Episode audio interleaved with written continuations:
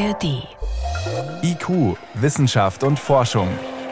Wir wollen es wissen. Ein Podcast von Bayern 2 in der ARD Audiothek.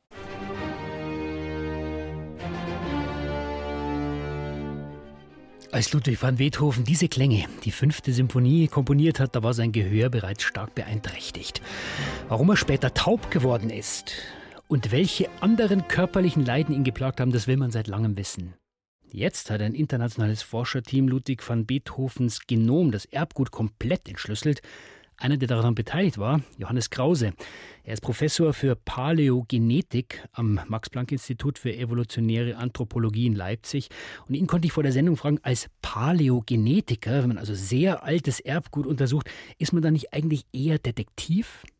Ja, wir sind im Prinzip so eine Art Genomdetektiv, wenn man es so will. Also wir können Verwandtschaften von Populationen oder auch Individuen aus der Vergangenheit analysieren, aber zum Teil zum Beispiel auch Krankheitserreger, die wir aus alten Skeletten oder in diesem Fall sogar aus alten Haaren haben rekonstruieren können. Wie stellen wir uns denn das vor, was von Ludwig van Beethoven noch übrig ist? Also ist das eine Kiste mit zwei Schädelknochen und ein paar Haarlocken? Ist ja in Wien bestattet auf dem Zentralfriedhof und da liegen wahrscheinlich auch noch jede Menge Knochen. Die hat man irgendwann mal umgebettet. Das heißt, ähm, er wurde einmal exhumiert im 19. Jahrhundert und wurde dann da, wo er jetzt begraben ist, dann final begraben. Man hat allerdings auch zu seiner Lebzeit beziehungsweise auch auf seinem Sterbebett Locken von seinem Kopf abgeschnitten und es gibt insgesamt 32 Locken, die in verschiedenen Sammlungen heute zur Verfügung stehen und wir haben in unserem Projekt acht von diesen Locken genetisch analysiert sind ja verschiedene dieser Stücke immer wieder untersucht worden im Laufe der letzten 200 Jahre fast. Was war denn die Frage, mit der Sie und Ihre Kollegen jetzt an dieses Material rangegangen sind? Ja, wir wollten sehen, ob im Genom Prädispositionen bestehen, das heißt, ob er Krankheitsgene in sich trug, die vielleicht für seine Leiden verantwortlich sein konnten, also für seine chronischen Bauch- bzw. Darmentzündungen oder natürlich das fehlende Gehör, also die Taubheit, die bei ihm zunehmend im Laufe des Alters begonnen hat und am Ende zu einer fast kompletten Taubheit geführt hat. Gleichzeitig wollten wir auch sehen, ob er vielleicht Prädispositionen hat, die die Leberzirrhose erklären könnten, an der er am Ende auch gestorben ist. Und das kann man aber nur mit Krankheiten machen, die jetzt wirklich auch genetisch bedingt sind oder die sich im Erbgut zumindest zeigen. Wir haben auch nach Krankheitserregern Ausschau gehalten und sind dabei sogar fündig geworden. Wir haben den Hepatitis B-Virus gefunden. Er kann sich auch ins Haar einbauen und tatsächlich war er mit Hepatitis B infiziert, was natürlich auch Leberzirrhose verursacht. Wir haben zusätzlich auch im Genom eine Prädisposition für Leberkrankheiten gefunden. Das heißt, die Kombination aus Hepatitis B-Virus, einer Prädisposition im Genom und zusätzlich dem relativ hohen Alkoholkonsum, der ihm auch nachgesagt wurde, haben wahrscheinlich zu seinem Tod zu der Leberzirrhose geführt. Und das können wir jetzt genetisch im Prinzip aufzeigen. Jetzt wollte ja Ludwig van Beethoven selber, dass die Welt von seinen gesundheitlichen Problemen erfährt. Herr Krause, was würden Sie sagen? Wissen wir schon alles jetzt mit diesem kompletten Entschlüsseln des Genoms?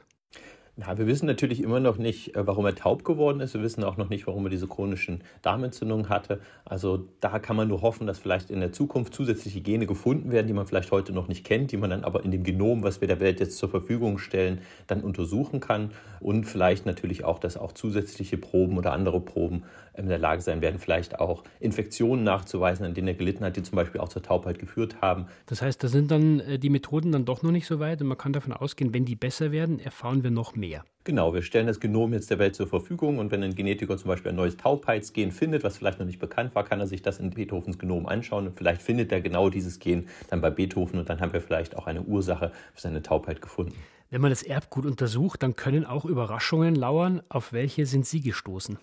Ja, wir sind darauf gestoßen, dass Beethovens Y-Chromosom nicht mit dem Y-Chromosom der Beethoven-Familie übereinstimmt. Was heißt das? Die Beethoven-Familie und Ludwig von Beethovens Y-Chromosom haben einen gemeinsamen Vorfahren im 16. Jahrhundert. Da spalten sich quasi die männlichen Linien auf und dann eine, die zu Ludwig von Beethoven führt. Bei der Beethoven-Familie hatten alle das gleiche Y-Chromosom, das heißt, sie sind alle paternal miteinander verwandt über die männliche Linie. Äh, Beethoven ist nicht verwandt, das bedeutet irgendwo zwischen 1572 und 1770, wo Beethoven selbst geboren wurde, kam es zu einem Seitensprung, zu einem quasi außerehelichen Kind.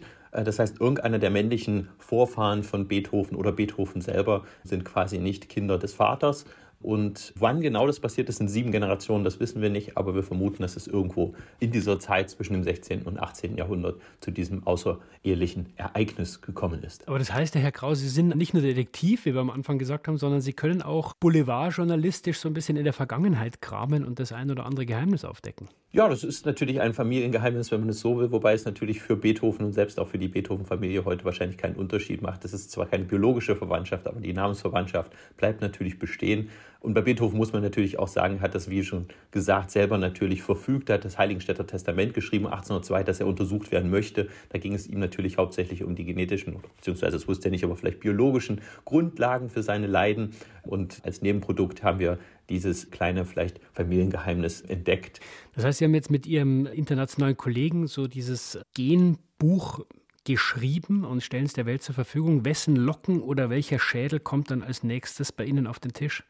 Ja, Beethoven ist eine Ausnahme in dem Sinne, dass er das selber verfügt hat, dass er untersucht werden möchte in diesem Testament. Und wir fühlen uns deswegen auch durchaus berechtigt, eine solche Analyse durchzuführen. Das haben wir für die meisten anderen Personen natürlich nicht. Also ich denke, bei uns im Institut wird ein so ähnliches Projekt wahrscheinlich nicht mehr stattfinden, aber ich kann mir durchaus vorstellen, dass auch andere Kollegen vielleicht aus der Forensik diese Methoden verwenden, um vielleicht mehr über historische Persönlichkeiten zu lernen.